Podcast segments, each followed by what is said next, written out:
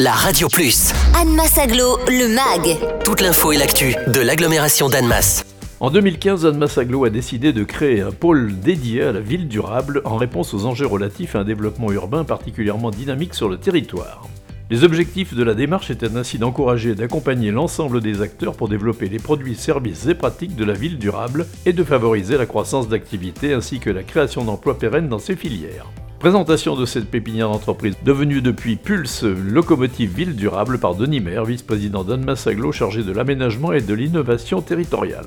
Il s'agissait d'accueillir les entreprises sur un site euh, et de leur offrir euh, à des conditions avantageuses la possibilité de s'installer dans notre région, donc principalement des entreprises en création. Et l'idée c'était de les accompagner, de les encourager et de stimuler cette création d'entreprise. Donc euh, on a peaufiné le concept principalement en 2019 où euh, on a euh, fait à la fois à côté de cet hôtel d'entreprise un espace dédié aux startups pour accueillir euh, la French Tech in the Alpes et on est un des lieux totems de la French Tech in the Alpes. Pulse, c'est maintenant plusieurs lieux puisque on a ouvert il y a quelque temps l'espace Voirniose, situé à Crampsal. On accueille un certain nombre d'entreprises et on favorise tout ce qui peut se passer en termes d'économie sociale et solidaire et également donc de formation qui est en lien avec le SR, mais aussi avec euh, la ville durable en général. Denis Maire, comment et par qui cette pépinière d'entreprise est-elle gérée? On a mis en place euh, une équipe